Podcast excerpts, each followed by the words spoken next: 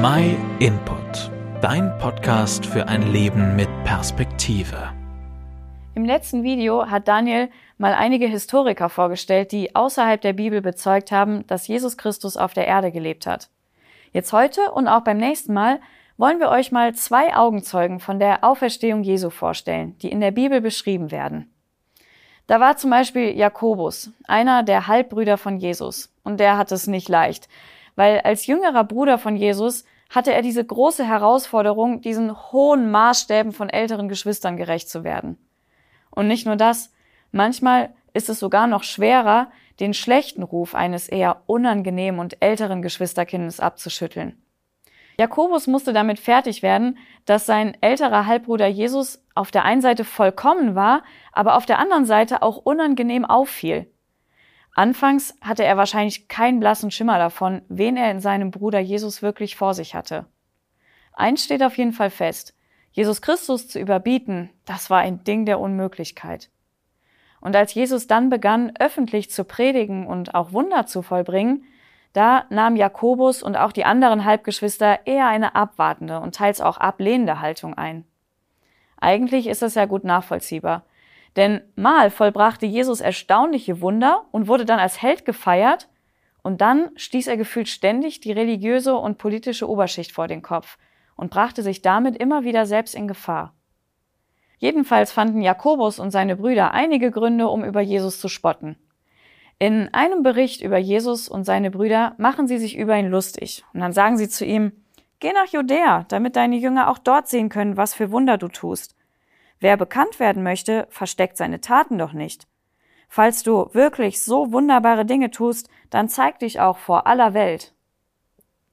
Daraus können wir sehen, dass selbst die Brüder nicht an Jesus glaubten. Und als Jesus dann später auch noch erzählte, dass er nicht nur der versprochene Retter, sondern sogar Gott selbst ist, spätestens da müssen seine Halbgeschwister gedacht haben, dass er jetzt endgültig den Verstand verloren hat. Und diese Aussagen, die Jesus gemacht hat, führten letztendlich dazu, dass er angeklagt und dann sogar zum Tod verurteilt wurde. Wie mag es wohl Jakobus damit ergangen sein? Da wird der eigene Bruder geschlagen, gefoltert, angespuckt und ausgelacht und dann kam auch noch die Kreuzigung. Wie ging es ihm damit? Jetzt hat er seinen berühmten, wenn auch manchmal eher unangenehmen älteren Bruder verloren. Und jetzt? Jesus ist tot und begraben. Ist das jetzt das traurige Ende der Geschichte? Nein. Denn Jesus blieb nicht tot und begraben. Und wir lesen später, dass auch Jakobus seinem auferstandenen Bruder begegnet ist. Und diese Begegnung blieb diesmal nicht ohne Folgen. Denn jetzt konnte er nicht mehr anders, als an Jesus zu glauben und an all die Dinge, die Jesus gesagt und getan hatte. Jesus Christus hatte immer wieder davon geredet, dass er zwar sterben, aber auch wieder auferstehen würde.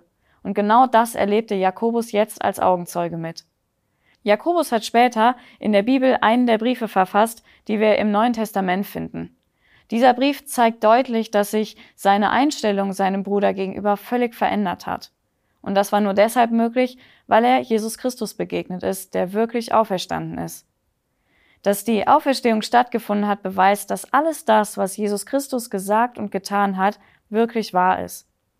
Es lohnt sich, diese Berichte in der Bibel über ihn mal nachzulesen. Du kannst kostenlos bei uns eine gut verständliche Bibel bestellen.